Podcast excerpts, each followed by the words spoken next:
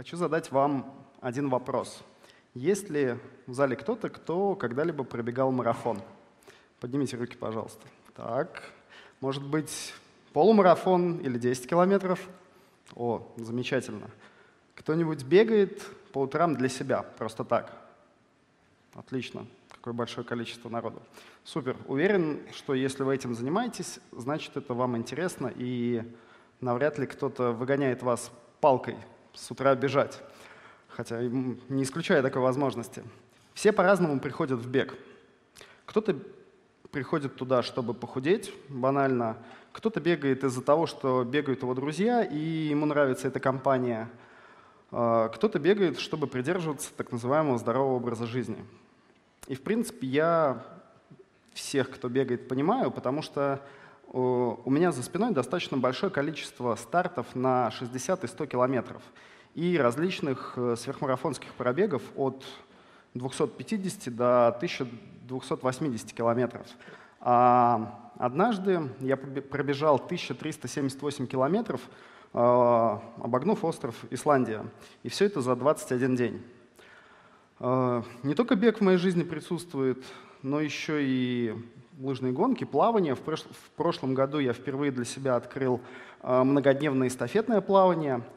Э, мы плыли от Петрозаводска до острова Кижи и обратно. Это получилось порядка 140 километров. И преодолели это расстояние за 46 часов. И вот от всего этого, на самом деле, я получаю большое удовольствие. А, я уверен, что вот мы с вами, те, кто занимается бегом, имеем большое влияние на окружающих людей. Потому что спорт и бег, в принципе, за последние годы очень сильно подрос в России и вовлекает в себя как можно больше людей из разных слоев, э, ну и в прямом смысле этого слова заставляет их двигаться. Но у этой популярности бега есть две стороны, и одна из них негативная, потому что многие относятся к бегу достаточно поверхностно – что ведет негативные последствия для здоровья в принципе. Попасть человеку в беговую тусовку очень просто. Ну, для этого нужны только кроссовки и подходящая спортивная форма. Попадая внутрь, они не знают про то, что бег — это сложно составной вид. В нем есть техника бега, есть специальные беговые упражнения, есть общефизические упражнения, которые призваны поддержать вас, ваш организм в тонусе — и самое главное, есть цель, та большая, а, от которой зависит, в принципе, все ваше направление, то, как вы будете двигаться в беге. Очень важно, чтобы у вас был тренер или человек, который может, э, более опытный человек, который может подсказать вам или помочь, э, направить в, каких, в каких-то моментах, постараться, чтобы вы избежали тех ошибок, которые уже совершил он и не гнать вашу физическую подготовку вперед там, быстрее, быстрее, быстрее, потому что это абсолютно не нужно. А, попадая в этот беговой бум, человек, кроме всего прочего, может столкнуться и с неким эмоциональным прессингом, потому что есть его знакомая Маша, которая пробежала 10 километров там, за такое-то время, а Паша пробежал за такое-то время. И человеку хочется бежать быстрее, реально. Он начинает думать о том, что надо, надо, надо, надо, надо. Плюс еще вокруг нас э, большое количество рекламы, которая сейчас говорит, типа, давай, ты можешь. Ну вот только купи вот эти самые кроссовки. Вся вот спешка, которая происходит сейчас в беге, она очень часто, ну не то что часто, она рано или поздно приводит людей к травмам.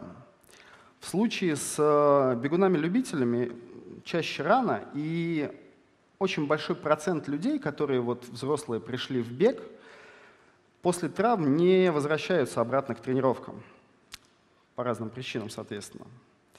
Эм, в беге, как и в других делах, очень важны мелочи, потому что от них, в принципе, будет зависеть то, как вы будете развиваться в дальнейшем.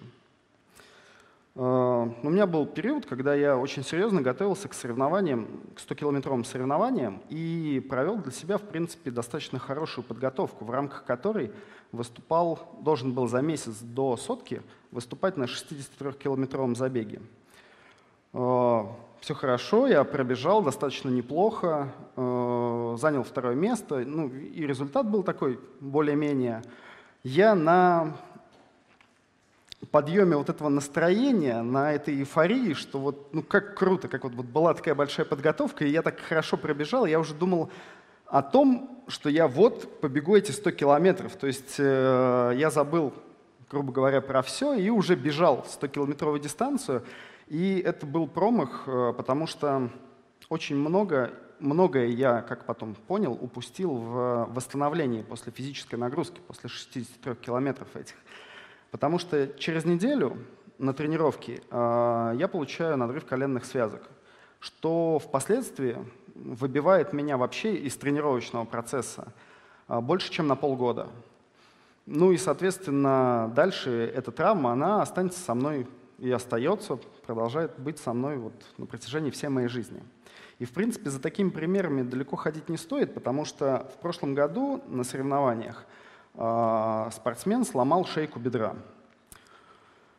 Э, при том, что он никуда не падал, э, его не сбивала машина, он просто бежал, и в какой-то момент его кости не выдержали той нагрузки, которую он давал, и сломались. Это сложно составное такое, причина сложно составная, потому что здесь и упущение физической подготовки, а, упущение в мониторинге общего здоровья спортсмена. То есть очень много возникает вопросов, но суть в том, что все уже произошло. И это как минимум а, плохо влияет на его спортивную подготовку в целом. И вообще непонятно, честно говоря, как в дальнейшем будет. Но еще хуже то, что это очень плохо влияет на обычную жизнь человека, не на спортивную. Потому что эта травма тоже в дальнейшем остается с ним. Тут возникает вопрос, подпадают ли под такие занятия бегом и спортом в целом под концепцию здорового образа жизни? Потому что, в принципе, за всю свою ну, спортивную карьеру у меня набралось достаточно большое количество травм в целом. Э, это вот и колено, о котором я уже говорил. У меня выбито оба плеча, одно со смещением ключицы. У меня компрессионный, компрессионный перелом позвоночника – и по мелочам достаточно много всего наберется, и это уж явно нездорово. То есть к здоровью как бы это никак не отнести. Был очень забавный случай пару лет назад. Я был у врача, а, закрывал там пару вопросов с ногами, и, соответственно, он меня спрашивал по поводу всех травм, которые когда-либо у меня были. Я ему начал перечислять, и тут такой прям забавный очень момент произошел. Это был как будто кадр из э, мультфильма «Остров сокровищ», где доктор Ливси осматривал пиратов и очень со смехом так говорил там «Ха-ха-ха, у вас там это, у вас там это». Врач смотрел на мое плечо и говорил «О, да-да-да, подвижности-то никакой, а связочки слабенькие, и мышцы здесь никуда». И ну, мы так посмеялись с ним, но по факту ничего смешного нету, потому что э, да, это все со мной до конца моей жизни – а Б – это часто сказывается во время подготовки к лыжным гонкам или к плаванию. То есть это, ну, так все, достаточно плохо. Возвращаемся к бегунам-любителям. Как мы уже говорили, все по-разному приходят в бег. И кто-то приходит из-за того, что ему нравится выкладывать спортивные селфи в Инстаграм, а, кто-то приходит из-за того, что это классная тусовка, и там, кроме того, что ты побегал, можно поболтать, поговорить. Очень многие из тех, кого я знаю, а, коллекционируют медали, потому что коллекция медалей на стенке — это тоже что-то мотивирующее, достаточно классное. Но большинство людей очень часто говорят, что они приходят в бег, чтобы быть ЗОЖ, чтобы поддержать ну, здоровый образ жизни, чтобы соответствовать ему. И знаете, что я вам скажу? Здесь как бы ЗОЖ и бег, но это достаточно разные вещи. А, здоровый образ жизни – это тот образ жизни, который направлен на минимализацию травм в течение всей жизни, на улучшение здоровья в целом и профилактику заболеваний. А если мы получаем травму во время занятий спортом, ну, это в меньшей степени уже относится к здоровому образу жизни. ВОЗ э, оценивает, что здоровье людей на 50% зависит вообще от их образа жизни. На 20% зависит от окружающей среды. Всего лишь на 18-20% зависит от генетики и лишь на 8-10% зависит от здравоохранения в целом. А, по неофициальной статистике практически 99% взрослых любителей, которые приходят в бег, сталкиваются с травмами опорно-двигательного аппарата. Многие из них после залечивания травм сталкиваются с, них, с ними снова, и это плохо вписывается в ту концепцию здорового образа жизни, которая есть на самом деле. Знаете, какая самая хорошая физическая нагрузка, которая поможет вам сохранить здоровье? это ходьба. За последнее время было проведено огромное количество исследований, показывающих а, положительное влияние длительной нагрузки на низком пульсе в долгосрочной перспективе. И что самое главное, эта нагрузка в меньшей степени, а, ну, то есть она вообще практически исключает травмы опорно-двигательного аппарата. Одни из последних исследований, проведенные Сиднейским университетом, показывают пользу быстрой ходьбы. Испытуемые, ходьба у которых была выше средней, были на 20% э, меньше, э, то есть риск преждевременной смерти у них был на 20% ниже. А риск смерти от сердечно-сосудистых заболеваний был ниже более чем на 50%. Притом, интересная вещь, э, возраст, если испытуемых был выше 60 лет, то в процентном соотношении эти данные были еще лучше – мне кажется, только одно это исследование должно заставить вас э, быстрее ходить на прогулках, в магазин или еще куда-то. Но все нужно делать э, постепенно. Проблема современного человека в том, что он лишний раз боится подвигаться. Мы перемещаемся на общественном транспорте, ездим на автомобилях, э, поднимаемся на эскалаторах, лифтах, сидим по 8 часов на рабочем месте. А когда приходим домой, мы говорим там, о боже мой, как мы устали. А по факту что мы делали? Ничего. А, а что если выходить из автобуса на 2-3 остановки до нужной вам? Или парковать автомобиль за километр до работы? Можно пойти дальше и выходить с собакой или своим питомцем гулять не три, а пять раз в день. И тут, на самом деле, даже собака скажет вам спасибо. А, либо подниматься пешком, не используя лифт. А, одни из последних исследований показывают, что подъем по лестнице пешком бодрит практически так же, как чашечка хорошего кофе. А, самые отчаянные могут пойти еще дальше. Можно вставать со своего рабочего места каждые 45 минут – и прогуливаться по коридору метров 200, либо проводить часть рабочего дня стоя. Такие простые правила и манипуляции помогут как минимум на 50% повысить общую активность вашего дня, что положительно скажется на вашем здоровье, поднимет обмен веществ, насытит организм кислородом, ну и как минимум поднимет настроение.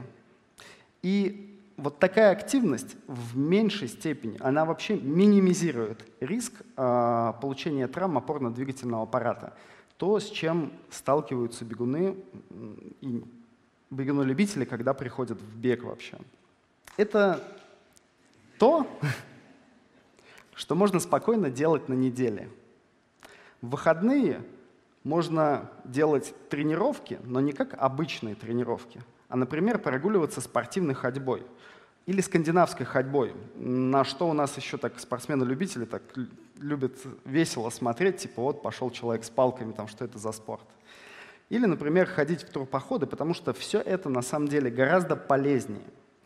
Любительский спорт вообще в целом — это не за рекорды. Это для того, чтобы добиться результата с минимальными потерями для здоровья. А здоровый образ жизни — это совсем не про бег и не про спорт. Это про то, как сохранить здоровье на максимально длительное время.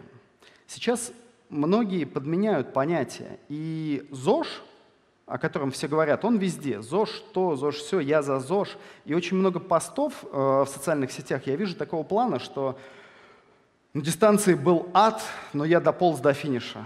сломал четыре ребра, но с велосипеда не слез. Или отморозил себе пальцы на ноге, но финишировал в лыжном марафоне. Это все звучит круто, конечно, но к здоровью в принципе не имеет никакого отношения. И люди, которые э, причисляют себя к ЗОЖ и пишут, что вот э, я за ЗОЖ, давай там по харду где-нибудь там потусим, э, они по факту подменяют понятия.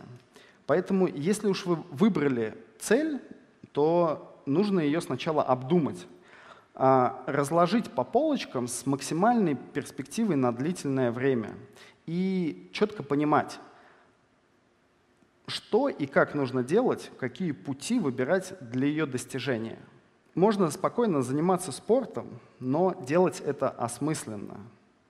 Так что нужно быть здоровым и любить то, что вы, в принципе, делаете. Ну а если вдруг захотите оббежать вокруг Австралии или пересечь Америку, напишите мне или позвоните, с удовольствием составлю вам компанию.